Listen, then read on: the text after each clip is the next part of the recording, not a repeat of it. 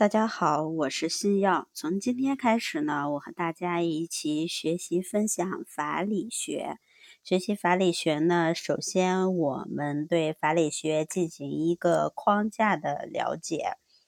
在前边呢，法理学主要要着重学习一下法学的绪论和法理学的学科，后边包含。法的概念、价值、法的功能和作用、法的起源和发展、法和社会，嗯，之后是立法、法的渊源、法的形式和分类、法的体系，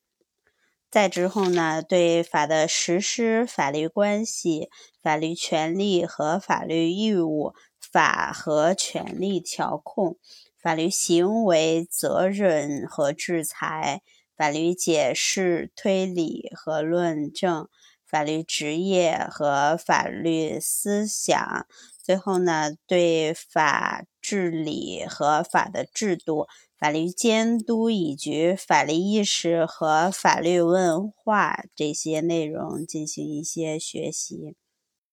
其中，法的绪论和法理学学科，法的价值、法的功能和作用，立法、法的渊源、法的形式和分类，